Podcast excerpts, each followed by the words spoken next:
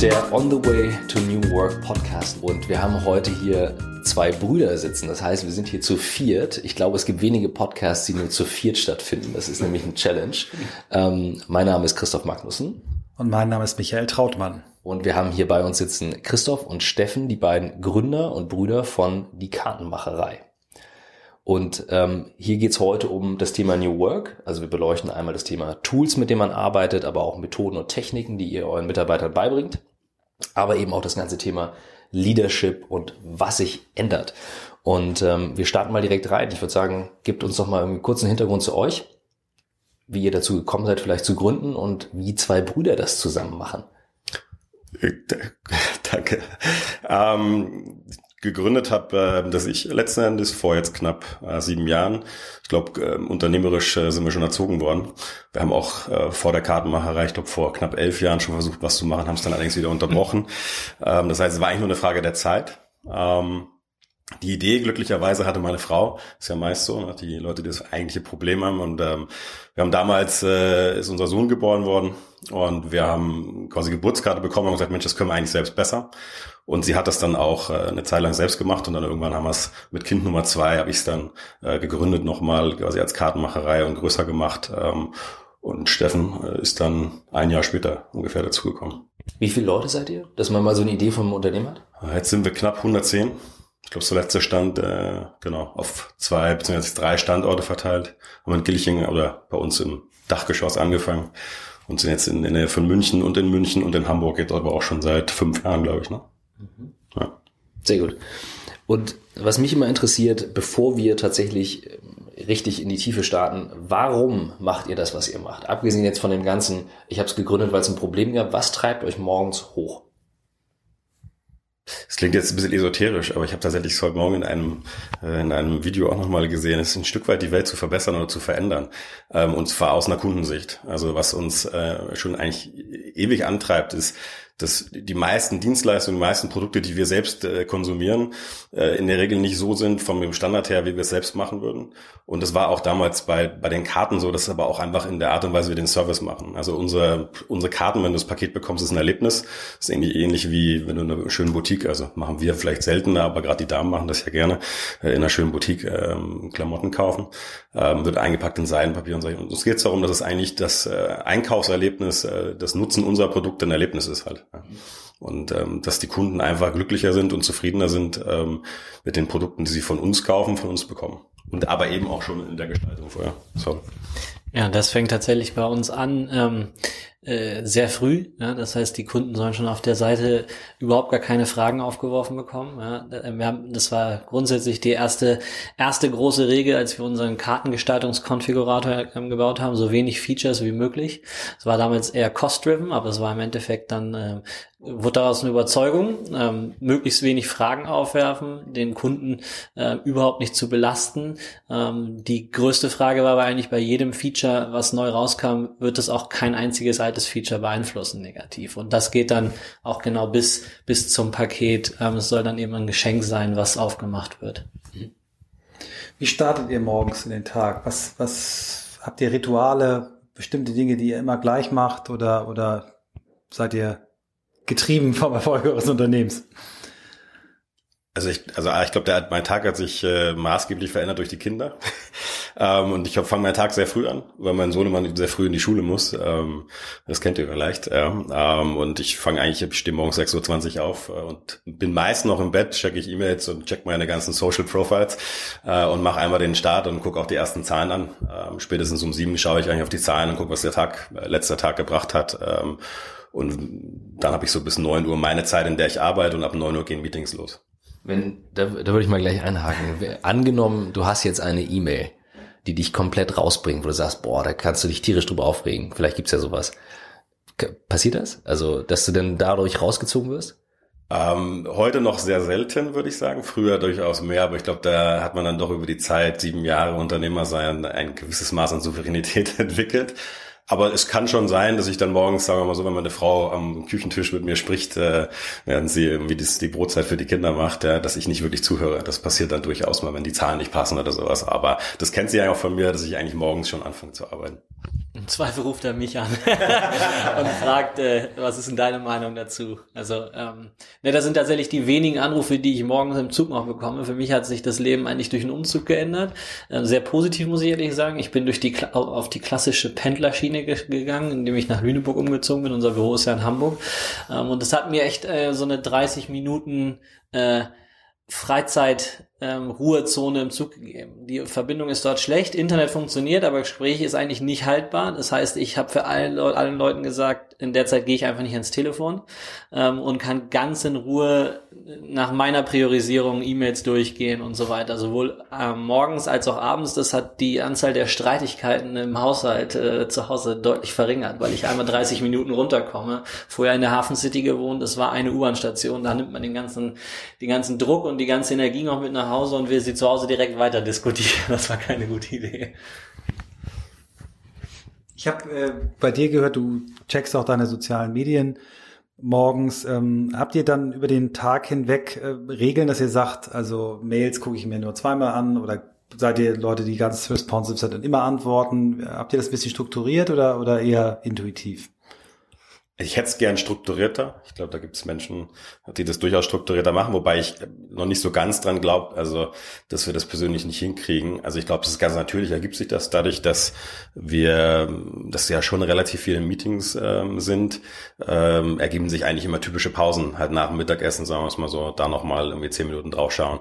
Und in der Regel beantworte ich die meisten E-Mails ganz kurz, wenn es geht, zwischendurch, zwischen den Meetings, wenn eine Luft da ist. Alternativ sonst halt am nächsten Morgen, wenn ich wieder Zeit habe, wirklich systematisch halt auch drüber zu gehen und nachzudenken und dann auch eine sinnvolle Antwort zu geben und nicht nur ja passt. Ähm, also das ist das Ritual, was dahinter steckt, glaube ich, dass morgens früh die zwei Stunden. Das erste, was ich mache, sind eigentlich in der Regel E-Mails wegarbeit und dann an die To-Dos ranzugehen, die, äh, wo ich auch wirklich was selbst tue. Ja. Mhm. Ihr habt, wir haben beim Mittagessen ähm, vor ein paar Wochen mal drüber gesprochen, ihr habt relativ viel Gedanken euch gemacht über die interne Struktur, auch viel umstrukturiert, da können wir gleich nochmal einsteigen, das finde ich interessant. Aber du hast eben Meetings erwähnt. Wie habt ihr das bei euch eingeteilt? Wie viele Meetings macht ihr? Wie macht ihr die Meetings? Gibt es irgendwas Besonderes, was man vielleicht für andere Firmen übertragen kann? Gute Frage. Also dadurch, dass wir ja gerade, das haben wir ja, glaube ich, hat ja auch schon erzählt, die unsere ganze Organisation ein Stück weit umgebaut, da kommen wir bestimmt ähm, später nochmal drauf zu, ähm, ist das gerade ein bisschen anders, weil wir sehr agil laufen. Das heißt, uns sehr an den agilen Methoden orientieren. Das kann Steffen aber eigentlich fast besser erzählen, was für typische agile Meetings es gibt und die wir natürlich dann auch machen. Wir versuchen generell eigentlich die Meet Meetings ähm, einfach extrem sinnvoll zu machen, strukturiert zu machen.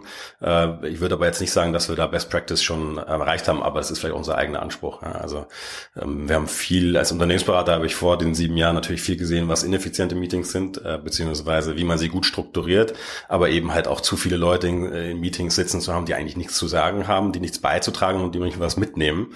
Äh, und das versuchen wir natürlich zu vermeiden. Ähm, ja, aber es gelingt es 100 Prozent? Nein, glaube ich nicht. Ja, dem würde ich zustimmen. Also ich glaube, es ist ganz häufig, dass wir immer noch in Meetings sitzen und dann versuchen, in dem Meeting einzuwirken. Ähm, ist das jetzt gerade wirklich sinnvoll, in dem Rahmen zu diskutieren? Sollten wir es nicht noch einmal vorbereiten und dann über Lösungsvarianten diskutieren, als jetzt einfach mal so eine reine Meinungsdiskussion zu haben? Ähm, die ist, glaube ich, nie wirklich zielführend. Ähm, das versuchen wir zu verändern. Aber ich glaube auch nicht, dass wir da stringent genug sind bislang. Gibt es denn Tools, wo ihr sagt, ohne die könnten wir mittlerweile nicht mehr leben in der Firma? Auf jeden Fall. Also ich komme aus dem Tech-Bereich, Jira, mhm. also die gesamte Atlassian Suite eigentlich, Jira, Confluence, ähm, aber auch HipChat benutzen wir dabei und tatsächlich News Kit in the Blog bei uns ist äh, Workplace und äh, wir haben gerade heute tatsächlich unser zweimonatiges Experiment abgeschlossen. Ähm, wir hatten äh, vier Hypothesen, die wir bestätigen wollten und alle vier sind tatsächlich bestätigt worden. Wir brauchen unseren internen Blog nicht mehr, wir brauchen keine E-Mail-Announcements mehr, beziehungsweise wir haben deutlich mehr Engagement als bei E-Mail-Announcements. Ähm, wir haben äh, keinerlei äh, Need oder keinerlei Need für, den, für das Team zu erklären, was wird auf HipChat diskutiert und was wird auf Workplace äh, stattfinden ähm, ja, also alle sind eigentlich heute bestätigt worden. Ich habe jetzt einfach mal einen Post auf den, das ist ein Post in Workplace, äh, das Experiment und äh, ich warte jetzt mal drauf, was vom Team für ein Feedback kommt, aber ich habe erstmal gesagt, aus unserer Sicht, aus meiner Sicht sehe ich keinerlei Probleme damit, weil am Anfang war es schon eine große Sache, gerade äh, bei vielen Techies, oh mein Gott, ich will kein Facebook, äh, ich habe auch so im Privaten kein Facebook, ähm, wie ist da die Verbindung und so weiter. Genau, ich, glaube, das ist wichtig, einfach zu wissen, Workplace ist das, ist das Tool von Facebook zum Arbeiten. Ja, ähm, aber äh, in der Tat, also ihr seid die Ersten, von denen ich jetzt weiß, wir haben es umgestellt, wir nutzen das. Eine Frage nur dazu, bevor Michael wieder übernimmt. Ähm, nutzt ihr auch das Live, also das Facebook Live Feature eingebaut bei Workplace, weil das ist ja eigentlich ein Killer. Also die Video Engine von Facebook ist genial. Ich kann das Handy anmachen, kann was sagen und ich könnte als Chef quasi live mit meinen Leuten kommunizieren. Macht ihr das schon? Noch nicht, aber äh, würden wir gerne mehr. Wobei das sicherlich auch dem geschuldet ist, dass wir jetzt noch nicht mit 110 Mitarbeitern noch nicht so groß sind, dass man nicht eigentlich ein All Hands noch gut machen kann. Also wir machen einmal im Quartal All Hands, also auf Deutsch übersetzt alle Mitarbeiter auf zwei Standorte verteilt, äh, setzen uns zusammen und wir präsentieren, wobei gar nicht wir so lange präsentieren, sondern eigentlich die einzelnen Teams ähm, ihre äh, Objectives und Key Results, die Ergebnisse, was sie geschafft haben in einem Quartal und was sie im nächsten Quartal machen möchten, ähm, präsentieren, so dass eigentlich alle Bescheid wissen, äh, wer macht was im nächsten Quartal und wer hat was im letzten Quartal geschafft. Und das ist für uns eigentlich das wichtigere Instrument. Da reden wir natürlich auch darüber, wie sich bestimmte Zahlen entwickelt haben. Ähm, aber ich finde, letztens darüber nachgedacht, was man da mehr machen könnte. Und ich finde es grundsätzlich schon nicht uninteressant. Ja. Habt ihr bei der, bei der Einführung dieses Tools äh, umfangreich geschult? Äh, habt ihr arbeitet ihr mit Communities für verschiedene Themen? Vielleicht erzählst du mal ein bisschen, wie, wie ihr es wirklich genau nutzt. Also ähm, das Witzige ist, äh, Workplace ist tatsächlich so strukturiert, dass man äh, in dem Moment, wo du, das ist ja noch eine nicht öffentliche Testphase, eigentlich wird jeder aufgenommen, glaube ich, der sich darauf bewirbt. Ähm, auf jeden Fall wirst du aufgenommen und kommst dann in eine Klasse. Und zwar, wir sind dann in die Klasse des 23. Januars gekommen oder 23. Februars. Ähm, und in dieser Klasse bekommst du jeden Tag wieder neue Tipps, wie du die beste äh, Rollout äh, planst und so weiter. Wir haben uns relativ wenig dran gehalten.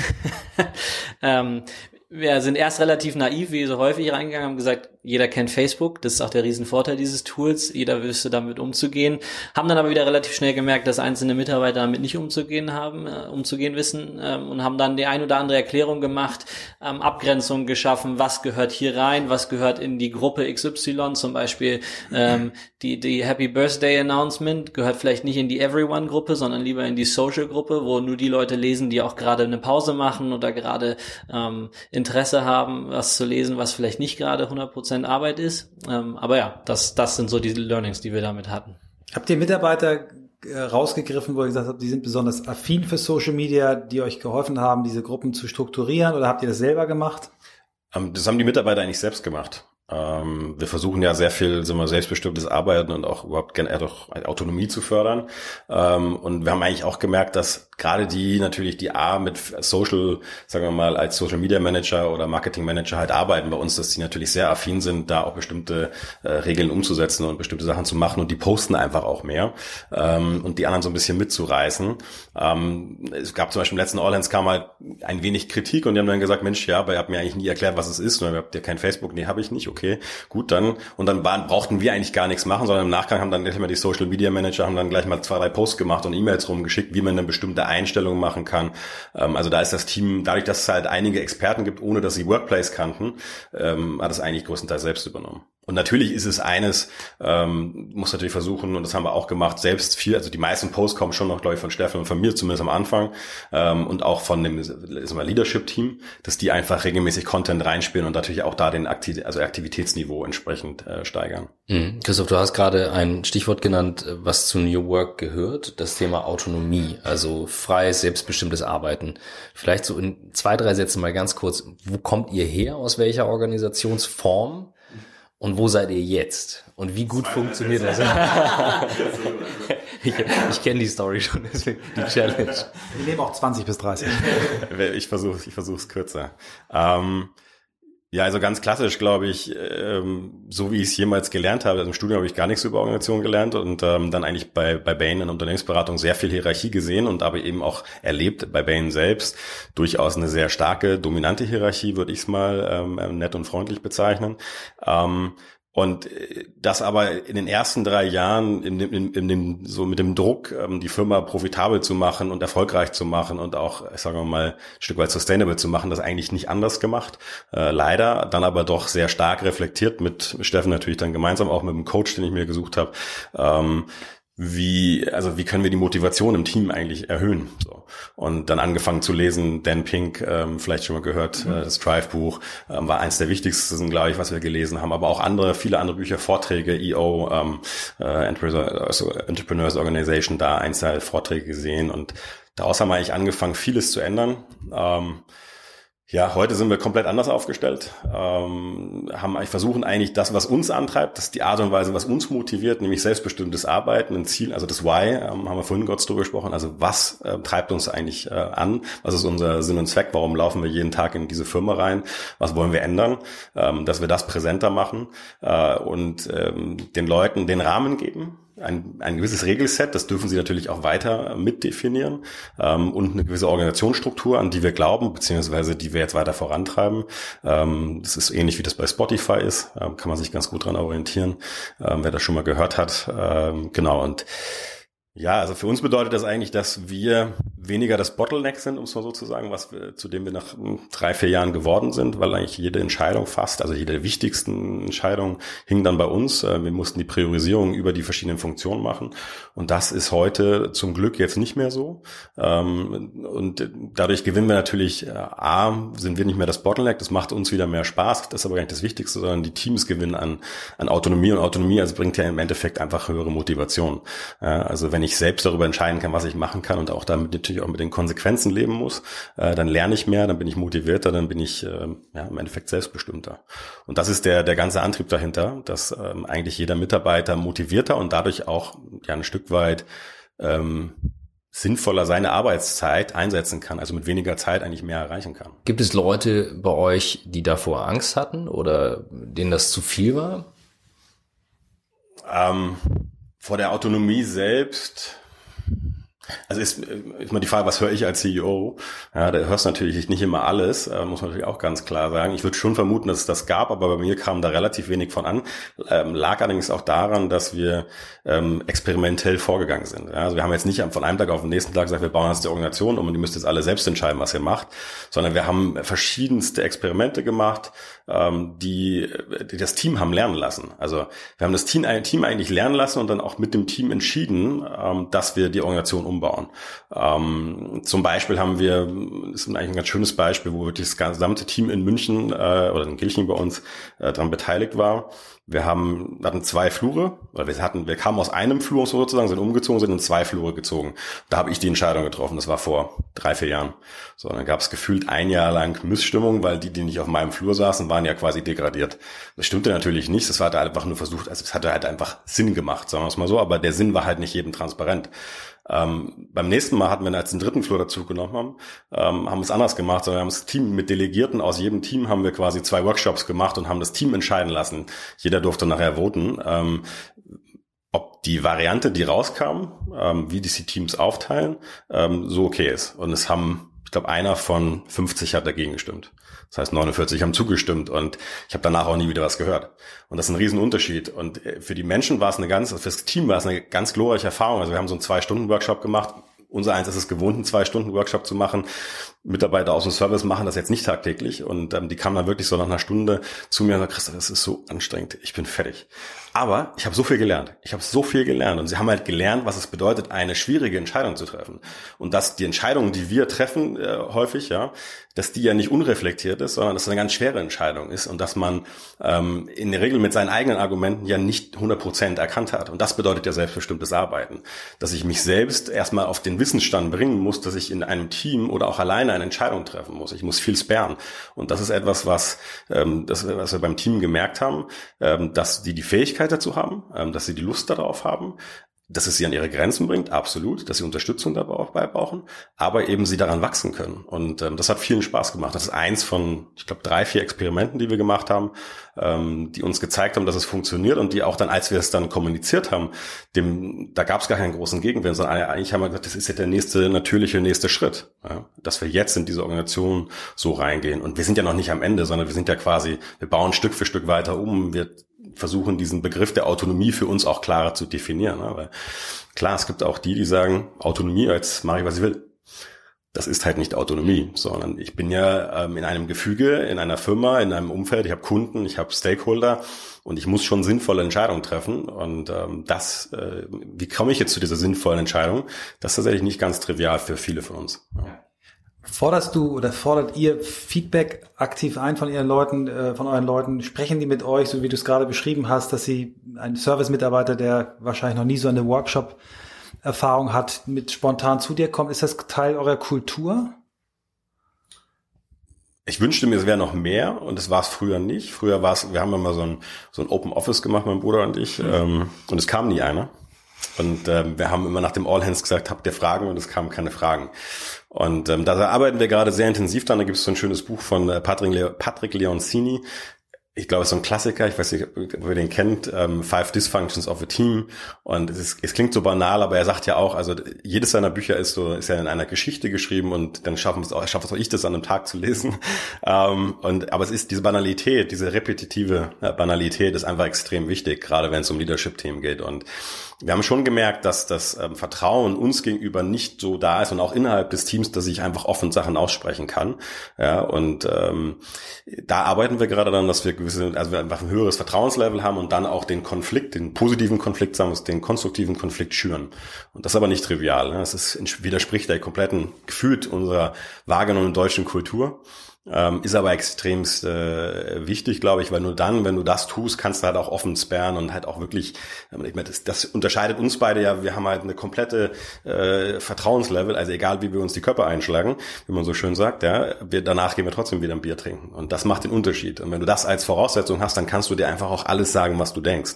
Natürlich auf eine humane Art und Weise, aber eben konstruktiv Konflikt. Ja, wir mussten da tatsächlich lernen, ähm, dass das, was, wie wir uns austauschen, wie wir den Konflikt austragen, ähm, für viele Leute erstmal in Anführungszeichen angsteinflößend ist. Also wir hatten vor einigen Monaten eine Situation in einem, in einem Workshop, wo wir uns tatsächlich wo es für uns einfach emotional wurde, wir uns auch mal angeschrien haben und wir danach aber rausgegangen sind und uns wieder unterhalten haben. Also es war für uns, äh, auseinanderzugehen ist gar keine Option als Brüder. Das heißt, es gibt nur, äh, wir haben zwei Brüder tatsächlich, jeder von uns, aber wir arbeiten mit einem zusammen. Das heißt, die Familie ist, ge ist gesetzt. Und das war für die Leute ungewöhnlich, weil sie dachten in dem Moment, die fünf, sechs Leute, die dem teilgenommen haben, die dachten eigentlich, die Firma ist morgen, die wird geteilt. Ja, also für die war das, oh mein Gott. Nach, da mussten wir ein klärendes Gespräch. genau, genau. Und da mussten wir tatsächlich, da, da mussten wir tatsächlich daraus lernen, klärendes Gespräch führen. Und für das, für, für uns war das ein, ein erleuchtender Moment, als wir realisiert haben, ja, wir haben eine ganz andere Basis. Und was können wir dafür tun, damit die Teams natürlich nicht auf die gleiche Basis, muss das Niveau schon irgendwie realistisch halten, aber auf ein Niveau kommen, ähm, wo sie in der Lage sind, einen sinnvollen Konflikt auszutragen. Und das haben wir jetzt tatsächlich im letzten All Hands äh, äh, forciert. Und äh, gegenüber früher, wo es keine einzige Frage gab, hatten wir jetzt anderthalb Stunden Diskussion mit äh, 30 Leuten im All Hands, wo sich auf positive Art und Weise gegeneinander Konflikt ausgetragen wurde, auch innerhalb des Teams, wo wir uns dann irgendwann auch zurückgenommen haben und gesagt haben, okay, der Konflikt passiert jetzt von ganz alleine.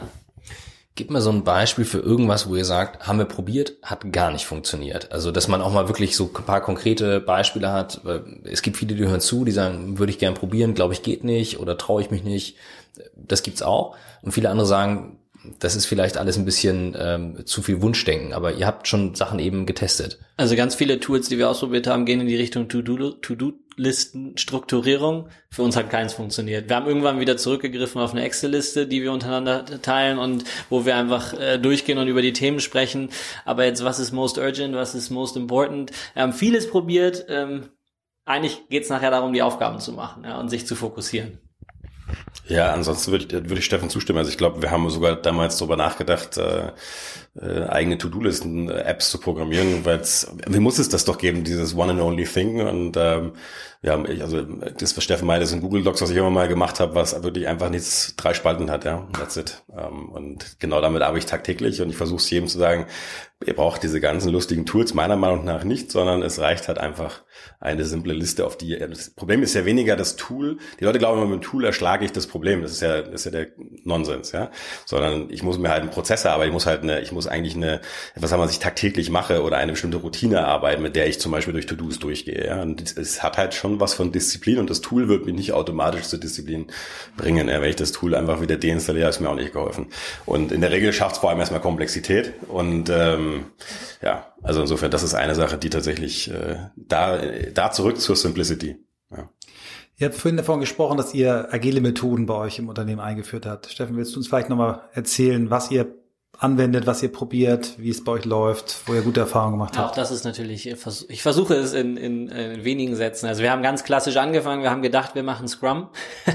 ich glaube, wie viele, ähm, sind dann immer näher tatsächlich an, an, an, äh, an echtes Scrum gekommen, weil wir gesagt haben, ich möchte ungern äh, alles verändern, ohne die, die, den Kern, eigentlich den Kerngedanken mal ausprobiert zu haben. Sind da dichter rangekommen, ähm, haben aber ganz klar die Probleme gesehen. Wir waren haben damals ganz klar probiert, das Tech-Team zu kapseln, bloß keinen Kontakt nach außen außen, keine Distraction, die sollen effizient arbeiten. Das war, das war so die erste, die erste Generation, würde ich sagen. Die zweite Generation war dann, dass wir gesehen haben, wir wachsen, ähm, dass wir das äh, Frontend- und Backend-Team nicht mehr getrennt haben, weil wir gesehen, gesehen haben, die müssen ja ganz viel miteinander sprechen. Es gibt immer wieder Abhängigkeiten. Also haben wir in, ich sag's mal so, in dem Kern cross-funktionale Teams gebildet. Das heißt, es waren Frontend, Backend-Developer, die tagtäglich miteinander arbeiten und da drin einen digitalen Produktmanager. Damals haben wir einen technischen Produktmanager genannt. Und der war absolutes Bottleneck nach außen. Keiner, keine Kommunikation möglichst, außer über diesen Herrn oder Dame damals. Ähm, und da haben wir dann aber schon sehr, sehr, sehr stark und sehr stringent Scrum eingesetzt. Also so, so stringent, wie wir es irgendwie für möglich gehalten haben. Das heißt,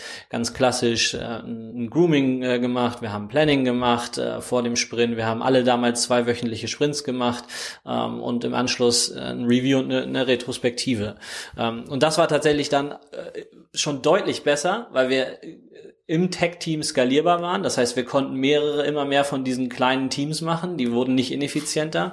Wir haben nur dann immer wieder gemerkt, dass die Abhängigkeit nach außen äh, ein Riesenproblem war, die Priorisierung der einzelnen Tech-Teams ein Riesenproblem war und es immer wieder an Christoph und mir hing und die böse Entscheidung immer von Christoph und mir getroffen werden musste. Ob wird dein Feature jetzt gebaut oder ist äh, die, das neue Kartenformat doch wichtiger als der Blog für das Content Marketing Team. Und da hatten wir dann irgendwann äh, genug von und haben gesehen, dass die Leute damit immer frustrierter sind, die Leute sich darüber aufregen, zu Recht, dass äh, sehr viel mehr Overhead stattfindet mit, äh, mit dem mit der wachsenden äh, Teamgröße, ähm, so dass wir irgendwann festgestellt haben, wir müssen wieder irgendwie kleiner werden. Wie kriegen wir das hin? Wir wollen ja schon mehr machen, aber wir müssen im, im Team kleiner werden. Und äh, nachdem wir dann wieder sehr viel gelesen und auch verschiedene verschiedene Experimente gefahren haben, sind wir eben tatsächlich bei der aktuellen Struktur gelandet. Ähm, das Spotify-Modell, wenn man so will, cross-funktionale Teams über alle, wir sagen es, produktbezogenen Teams. Service ist immer noch ähm, außen vor und die administrativen Funktionen sind noch außen vor. Aber das cross-funktionale Team besteht inzwischen aus Grafikern, ähm, es besteht aus digitalen Produktmanagern, Print-Produktmanagern, Entwicklern, ähm, Content, Marketing, Marketing alles, was, was, äh, was so gebraucht wird, um den Kunden in irgendeiner Weise zu bedienen.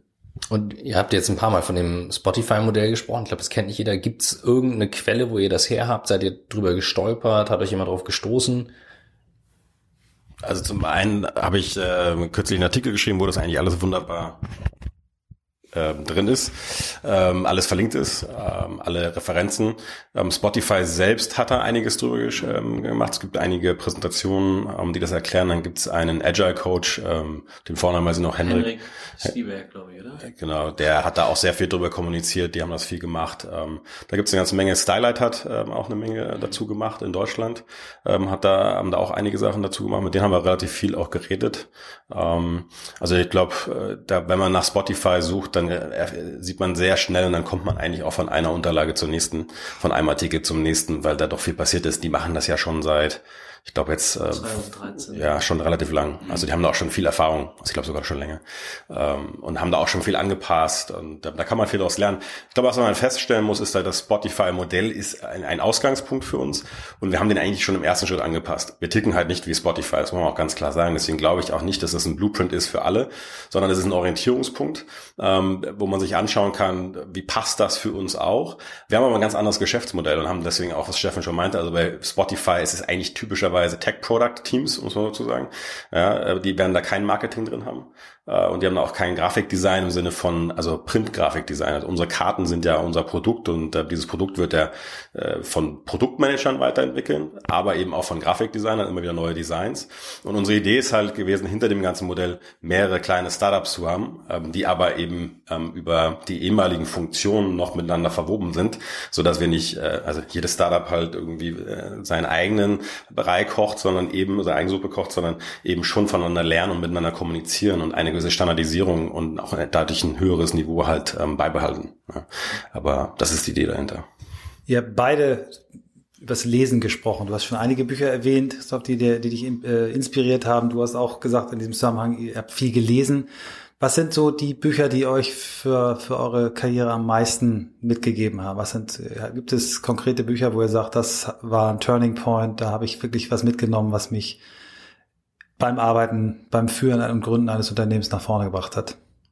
Also für mich ist es das Buch äh, von Daniel Pink, gewesen. Ähm, es ist ja ein relativ einfach geschriebenes Buch, aber mit sehr vielen, und das sieht, hat man ja heute viel mehr, da gibt es ja viel mehr äh, Wissenschaftler, wobei jetzt er, glaube ich, nicht mehr Wissenschaftler ist, aber im Prinzip wissenschaftliche Erkenntnisse, äh, Studien, die gemacht wurden, die aber übertragen werden ins Leadership, in Organisationsformen, also wie Firmen geführt werden. Und das fand ich unheimlich spannend, weil das in meinem Studium, äh, davon habe ich da nichts gelernt. Ja, und so lange ist jetzt auch noch nicht wieder her.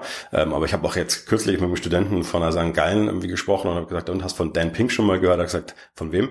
Ich gesagt, okay, da ist mein Artikel, liest dir durch, da lernst du was fürs Leben. Ja? Also da lernst du was für das Unternehmen und wenn du mal eins bauen möchtest äh, und lern es lieber früher als später, weil also ich habe drei harte, die ersten drei harten Jahre hätte ich mir wahrscheinlich ein Stück weit sparen können, wenn dieses Buch schon äh, früher da gewesen wäre. So, wenn mich jemand mit der Nase drauf gestoßen hätte vielleicht. Aber ich glaube, das ist das, ähm, das, das eine große. Wir haben viele Bücher gelesen. Ähm, ein gutes Buch ist noch Multiplier ja, so, jetzt habe ich sie weggenommen. Tut mir leid. äh, Multiplier, was ähm, das habe ich einen Workshop von ähm, gesehen gehabt und da geht es im Prinzip darum, wie du konstruktiv äh, Mitarbeiter führen kannst und ähm, die haben da auch eine Studie gemacht äh, in den USA hauptsächlich, wobei es glaube ich weltweit ist, einfach was sind gute Führungskräfte, was sind nicht so gute Führungskräfte und was sind die sag mal, prägenden Merkmale, wie die sich unterscheiden und ähm, ja. Das sind die zwei, würde ich sagen, die mich in den letzten zwei Jahren, zwei, drei Jahren am meisten geprägt haben. Ähm, ja, genau. Also ich würde auch über die zwei kommen, Multipliers und dann für mich war noch mal on top äh, Drive von Daniel Pink und im letzten Urlaub ähm, war für mich tatsächlich mit einer gewissen Distanz das auch zu lesen, war noch mal noch mal härter in dem Moment tatsächlich und zwar fünf Dysfunktionen eines Teams oder Five Dysfunctions of a Team. Ähm, wie gesagt, mit der Distanz wiederzukommen und mein erstes Meeting war ein Review-Meeting von einem der Squads, so heißen die Crossroads 9 Teams. Ähm, und es war wirklich schmerzhaft. Also es war wirklich schmerzhaft, so dass ich danach rausgegangen bin. Ich habe eigentlich nichts mehr gesagt nach einer halben Stunde, bin rausgegangen, habe Christoph angerufen und gesagt, dieses Buch hat sowas von recht und wir stehen genau an dem Punkt, dass wir mehr Trust brauchen. Wir brauchen verdammt nochmal mehr Trust in den Teams, damit Konflikt ausgetragen wird. Gibt es äh, Menschen, die euch äh, als Vorbilder dienen, ähm, Führungskräfte, Unternehmer, die ihr toll findet, vielleicht auch solche, die ihr kennengelernt habt, nicht nur über die wir alle gelesen haben?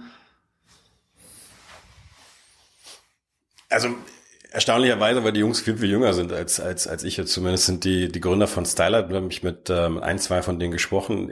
Ich finde es famos, gerade mit einem Finanzierungsumfeld ähm, so viel bewegt zu haben und so früh eigentlich äh, Schalter umgestellt zu haben, die ganz viele andere Gründer, Unternehmer nicht umgestellt haben.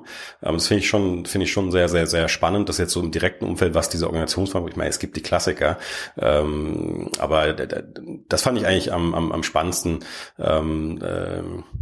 dann der CEO von Trivago, ähm, Rolf, mit dem habe ich auch mal einmal gesprochen. Also das ist schon auch spannend, was die da alles machen, wobei ich da noch gefühlten äh, noch vielleicht zu weit weg bin. Aber ich glaube, es gibt einige Leuchttürme, die man, die manchmal gar nicht so transparent sind, leider.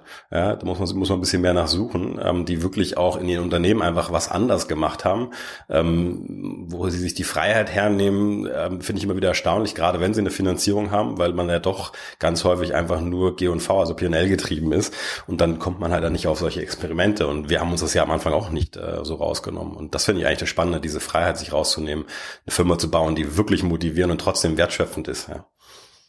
Ja, ich würde tatsächlich nur leider einen ganz einfachen Klassiker hinzufügen, Steve Jobs, aber nicht unbedingt, wie er die Firma geführt hat oder wie, wie er die Teams geführt hat, das vielleicht nicht, das ist ungefähr das Gegenteil von dem, was wir machen, so, zumindest das, was man so über ihn gehört hat, aber einfach dieses, dieses ultimative an den Kunden heranrobben und den Kunden besser verstehen, als der Kunde sich selbst versteht. Ähm, dieses berühmte Statement, der Kunde weiß noch gar nicht, was er, was er eigentlich benötigt als nächstes. Und das ist auch die entscheidende Abstraktion, die wir heute immer wieder bei den Teams sehen. Baut nicht einfach nur genau das, was der Kunde euch in einem Kundeninterview sagt, sondern versucht zu verstehen, was der Kunde eigentlich im Hinterkopf hat oder welches Problem du lösen kannst.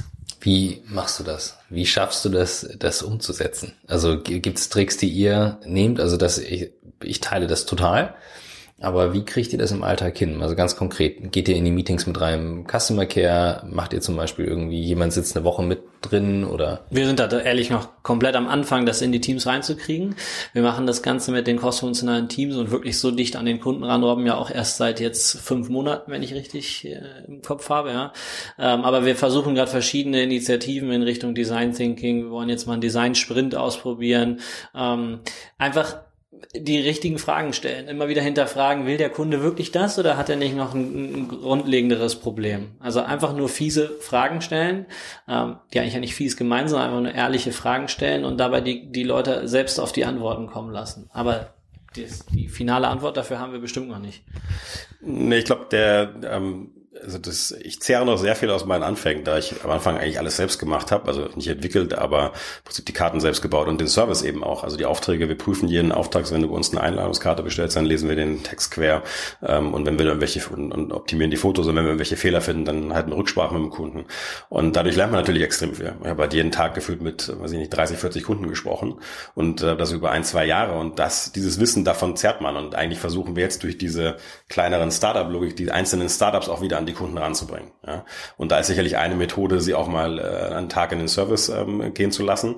Das machen sie auch ganz gerne. Also ähm, haben wir immer wieder mal, dass die, wenn sie es dann machen, gerade zu Weihnachten, wenn viel Not am Mann ist, ähm, dass sie mit reingehen und dann eigentlich sagen, oh, das ist eigentlich eine Hammererfahrung. Ne? Also einfach nur mal daneben zu sitzen, ist schon eine Hammererfahrung.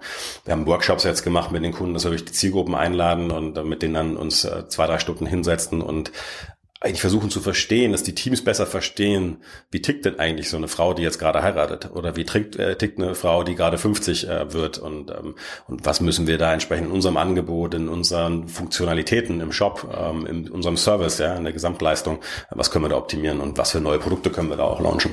Das ist ja ein super emotionales Thema, also gerade das Beispiel, was du jetzt bringst. Und ähm, viele Leute, die an New Way of Work denken, denken irgendwie völlig automatisch an Remote Work, Home Office und solche Themen. Ähm, würde das bei euch überhaupt funktionieren, dass die Leute komplett verteilt sitzen? Wäre das egal mittlerweile oder wie steht ihr dazu? Also komplett verteilt würde ich vermuten, ist eine Frage von Technik. Ähm, und natürlich auch komplett ist für mich nie komplett. Also da gibt's ja einige, einige Firmen, die das äh, in der Welt schon machen. Da habe letztens wieder ein Beispiel, ich glaube, äh, Buffer macht das, glaube ich, auch ähm, dazu gelesen. Und ich glaube, man muss da das System drumherum entwickeln. Äh, also ich, äh, ich bin Freund davon geworden.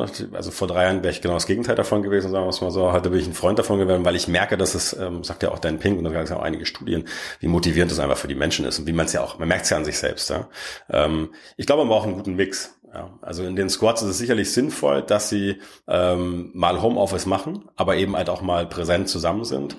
Ähm, wobei wir unsere Squads, unsere Teams eigentlich bislang, glaube ich, fast alle sind über zwei Offices, also über zwei Büros verteilt. Das heißt, es ist eh schon Kommunikationsherausforderung äh, da.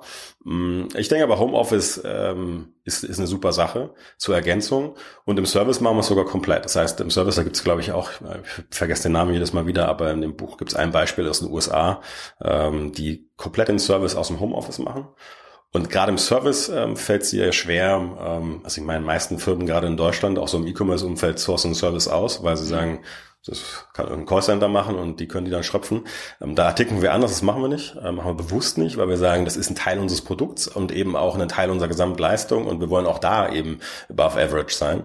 Ja. Und ähm, und das Thema physischer Arbeitsplatz bei euch im Büro, wie wichtig ist das für euch? Habt ihr besondere Dinge dort jetzt in eurem neuen Büro hier in Hamburg äh, verwirklicht? Wie sieht es da aus? Ja, ähm, sehr witzig. Wir haben das Thema äh, tatsächlich auf eine ganz andere Ebene gestellt, indem das meine Frau seit jetzt einem halben Jahr bei uns fest angestellt ist. Vorher hat sie es nur, ähm, ich sag mal so, in der privaten Zeit gemacht. Ähm, und sie ist Architektin, hat sich vorher um Büros gekümmert, ähm, kommt ursprünglich aus Panama, hat dort äh, Büros geplant und ähm, hat sich jetzt halt mit absolutem Fokus genau darauf gestürzt. Also es ist ganz viel Akustik äh, wird gerade installiert. Ähm, wir haben genauso wie bei euch, äh, Michael, ähnlich offene ähm, äh, Areas zusammen mit einzelnen Meetingräumen, aber auch diesen ähm, ja, diesen lockeren äh, Gegenden, wo halt nur ein Sofa steht, ähm, wo eine offene Küche ist, einfach äh, Plätze, wo man zusammenkommt und auf eine ganz andere Art und Weise noch miteinander spricht. Ähm, und durch die cross-funktionalen Teams versuchen wir gerade etwas. Wir sind noch nicht fertig, wir suchen immer noch nach der optimalen Lösung, wir experimentieren. Aber im Prinzip soll jedes cross-funktionale Team seine eigene äh, Area haben. Das heißt, eine Bench, an der gearbeitet wird, eine kleine Lounge, das heißt sozusagen ein kleines Sofa, wo man eher informell zusammenkommen kann und einen Huddle, ähm, wo man eben mit äh, anderen Leuten eine kleine, eine kleine Telco oder eine kleine Videokonferenz machen kann oder eben auch mal ein kleines Stand-up, aber geräuschisoliert gegenüber der restlichen offenen Area. Sonst sitzen die Squads schon in einem Großraumteil, das ist die Idee, ähm, aber eben so getrennt, dass jeder von sich optisch und auch akustisch bestmöglich getrennt voneinander seinen eigenen Bereich hat, wo er seine eigene Wände vollmalen kann und sich auf seine Kundengruppe spezialisieren kann. Sehr cool. Ich würde sagen, Nee, wir sind, nein. Doch was, ich gucke guck nämlich gerade auf die Uhr und denke so, Letzte Frage. Oh, okay. Ähm, könnt ihr mit dem Begriff Achtsamkeit was anfangen? Achtsamkeit euch selbst gegenüber, Mhm. euren Leuten gegenüber. Ähm, macht ihr etwas für euch, um, um einen Ausgleich zu schaffen für das, was ihr gerade tagsüber hier so rockt? Also Achtsamkeit steht in unseren Werten drin, was dort. Wir haben, wir haben bewusst reingeschrieben, dass wir versuchen, einen sustainable Lifestyle, was auch immer das heißt, dann sagen wir mal, das versuchen zu füllen. Aber wir versuchen eigentlich auch gegeneinander, auch äh, gegenseitig aufeinander zu achten. Ich glaube nicht, dass wir da schon äh, vollends sind, weil also wir haben einen anderen Wert, der sagt, wir sind sehr leidenschaftlich und das widerspricht sich ganz häufig leider. Ähm, ich kann das allen voran, glaube ich, ganz gut äh, bestätigen, dass ich eigentlich jeden Tag gefühlte 20 neue Ideen habe und dann muss ich mir halt sagen, das machst du jetzt nicht, Christoph, und das fällt mir ehrlicherweise schwerer, als die Ideen zu haben. Ja. Ähm, ich glaube, dass ein ganz was wichtiger Punkt ist. Wir haben das, äh, wir haben das gelernt, auch gerade, weil wir relativ viele Teilzeit-Mamas haben, aber auch Teilzeit-Mitarbeiter, also auch Leute, die wirklich zu uns kamen. Wir haben mit Teilzeit angefangen und haben gedacht, das ist jetzt halt so das Profil, was wir für Mamas äh, machen, haben können, auch Mamas in den Führungspositionen.